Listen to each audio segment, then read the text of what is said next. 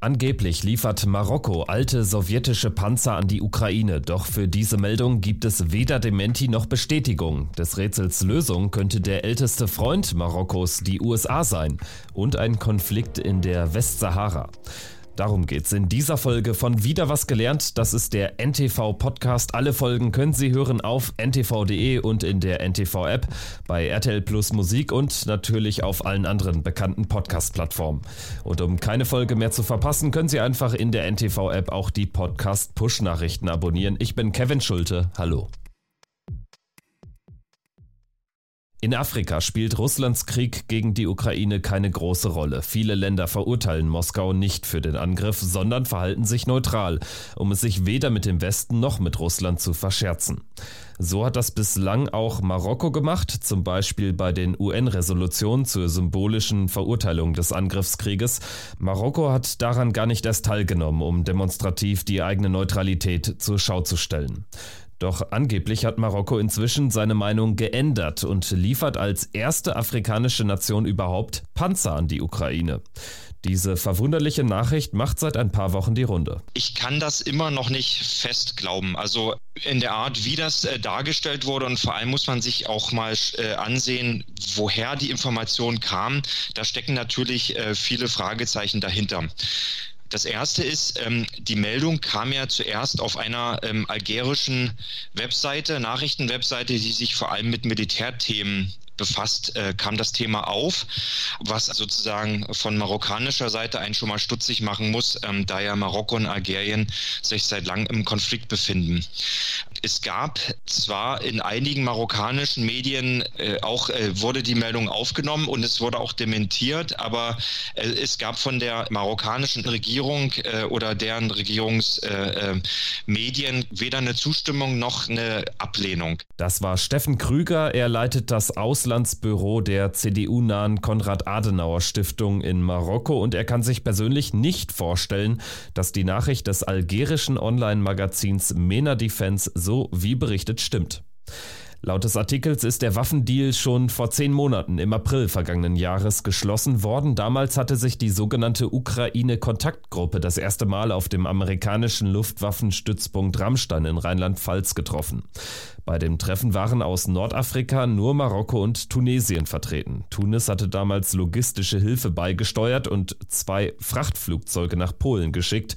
Marokko soll aber nicht nur humanitärer Hilfe, sondern auch der Lieferung von Waffen zugesagt haben. Die USA hätten Marokko überredet, eine unbekannte Anzahl Kampfpanzer vom Typ T-72 in die Ukraine zu schicken, heißt es. Marokko hatte die alten gebrauchten Sowjetpanzer um die Jahrtausendwende herum aus Belarus gekauft. Dem Bericht zufolge verfügt die marokkanische Armee über fast 300 dieser T-72 Panzer. Andere Medien berichten wiederum, dass Marokkos König Mohammed VI. 90 davon an die Ukraine liefern möchte, für umgerechnet nur 95 Millionen Euro. Angeblich sollen die ersten 20 T-72 bereits im Dezember in Tschechien von der Militärfirma Excalibur Army ertüchtigt und von dort aus Mitte Januar dann in die Ukraine gebracht worden sein. Sie würden bereits an der Front eingesetzt, heißt es. Das wäre durchaus spektakulär, denn Russlands Angriff wird in Rabat, in Casablanca und Marrakesch deutlich weniger feindlich gesehen als in der Europäischen Union, berichtet Steffen Krüger. Man hat hier, wenn man sich jetzt mal die Medien, vor allem die sozialen Medien, aber auch mit der Bevölkerung spricht, ein anderes Bild von dem Konflikt. Also es wird durchaus auch Verständnis für die russische Seite gezeigt, eben dass die NATO oder äh, Ukraine ähm, den Konflikt auch provoziert haben könnte und dass es halt eben eine, eine russische Reaktion war auf, äh, auf die Pro Provokation. Vielleicht sollte man dazu erwähnen, in Deutschland wurden ja diese Gräueltaten in Butcher, was ja in Deutschland so eine Art Zäsur darstellte, die Bilder wurden hier gar nicht gezeigt in Marokko. Also man hat das bewusst ausgelassen, um halt eben den Krieg nicht so, so weit äh, ins, ins Negative zu ziehen. Genauso lässt die Regierung in Rabat ihre Bevölkerung in der Panzerfrage im Unklaren. Die Lieferung an die Ukraine wird nicht dementiert. Eine Bestätigung gibt es aber genauso wenig. Womöglich um Marokkos Neutralität und die Beziehungen zu Russland nicht zu gefährden. Denn Außenminister Sergei Lavrov will noch in diesem Monat im Rahmen seiner Afrikareise auch Marokko besuchen. Moskau ist ein wichtiger Handelspartner für Marokko. Aber eine Panzerlieferung könnte für die marokkanische Regierung auch dann noch Sinn ergeben, selbst wenn sie deshalb Russland als wichtigen Partner verliert. Der Schlüssel liegt nämlich in der ungelösten Westsahara-Frage betont Steffen Krüger. Die sei in der marokkanischen Außenpolitik entscheidend. Marokko verfolgt eine sehr dynamische Außenpolitik. Also es gibt immer das klare Freund-Feind-Schema. Der marokkanische König hat selbst in seiner letzten Rede gesagt, die äh, Bewertung der Außenpolitik wird immer durch das Prisma der Haltung gegenüber der Westsahara bewertet. Und so ist eben die marokkanische Außenpolitik auch so ein bisschen einer gewissen Dynamik unterworfen.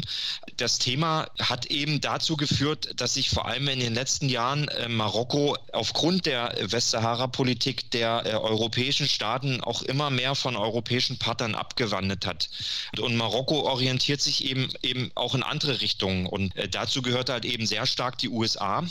Die Westsahara ist ein Gebiet an der Atlantikküste. Es ist dreimal so groß wie Portugal, liegt südwestlich von Marokko und grenzt auch an Mauretanien und an Algerien. Ein riesiges Gebiet in der Wüste mit nur 600.000 Einwohnern. Bis 1975 war es eine spanische Kolonie. Seitdem beansprucht Marokko die Westsahara für sich. Gleichzeitig kämpft die Frente Polisario, eine linksgerichtete Befreiungsfront für einen unabhängigen Staat. 16 Jahre lang herrschte Krieg zwischen Marokko und und der Polisario. Seit dem Waffenstillstand von 1991 kontrolliert Marokko den Westen der Westsahara, etwa zwei Drittel des Landes. Der Rest der Westsahara, in dem nur etwa ein Zehntel der Einwohner leben, steht unter Kontrolle der Polisario.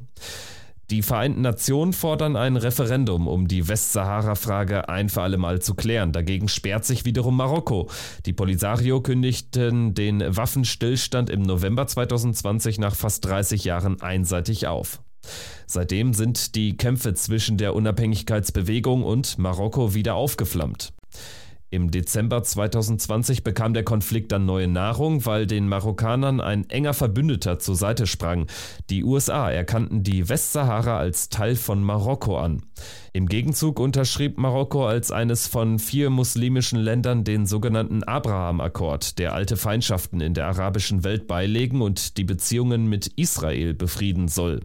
Ein diplomatischer Erfolg sowohl für die Amerikaner als auch für Marokko. Marokko wird weiterhin äh, runterspielen, dass es wenn es diese Panzerlieferung gab, dass, äh, also dass das wird immer als Fake News wahrscheinlich hier dargestellt werden. Ich denke auch nicht, die Amerikaner werden da jetzt keinen Druck ausüben oder den Marokkanern vorschreiben, was da jetzt an äh, Aussagen getroffen werden muss. Ähm, also es war, man darf nicht vergessen, es war ja die Trump-Regierung, die damals die Marokkanität anerkannt hat. Die, die Biden-Regierung ist da deutlich vorsichtiger und hat einfach den Status quo belassen. Man hatte hier Angst, dass äh, äh, Joe Biden das vielleicht sogar zurücknehmen würde, ähm, was natürlich ein deutlicher Tiefschlag für die Marokkaner wäre. Aber das ist nicht passiert und äh, die Amerikaner machen eben da weiter, wo der Trump aufgehört hatte, zumindest das, was jetzt hinsichtlich der Politik gegenüber Marokko äh, angeht. Die USA pflegen seit langer Zeit gute Beziehungen nach Marokko. Das Band ist deutlich stärker als das mit Russland, gewissermaßen sogar historisch, denn Marokko war das erste Land überhaupt, das die USA im Jahre 1777 offiziell anerkannten. Der marokkanisch-amerikanische Freundschaftsvertrag ist der längste ungebrochene Freundschaftsvertrag der USA mit einem anderen Staat. Es gibt auch ein gemeinsames Militärabkommen mit den Vereinigten Staaten. Marokko bekommt Waffen aus Washington. Die braucht Marokko in der Westsahara, aber auch für sein Wettrüsten mit dem mehr als dreimal so großen Nachbarland und Intimfeind Algerien. Der unterstützt in der Westsahara die marokkanischen Gegner. Gab es die marokkanische Panzerlieferung an die Ukraine tatsächlich, muss diese deshalb eindeutig im Kontext betrachtet werden. Es ist nämlich kein Statement zum russischen Angriffskrieg, sondern ein Werkzeug für die Wahrung eigener Interessen in gewissermaßen, zumal die USA den Marokkanern die Lieferung sehr schmackhaft gemacht haben sollen. Laut MENA Defense könnten die alten Sowjetpanzer durch neue amerikanische ersetzt und die Bestände der marokkanischen Armee somit zeitnah modernisiert werden. Das war wieder was gelernt zum Rätsel um die marokkanische Panzerlieferung an die Ukraine. Danke fürs Zuhören und bis zum nächsten Mal. Tschüss.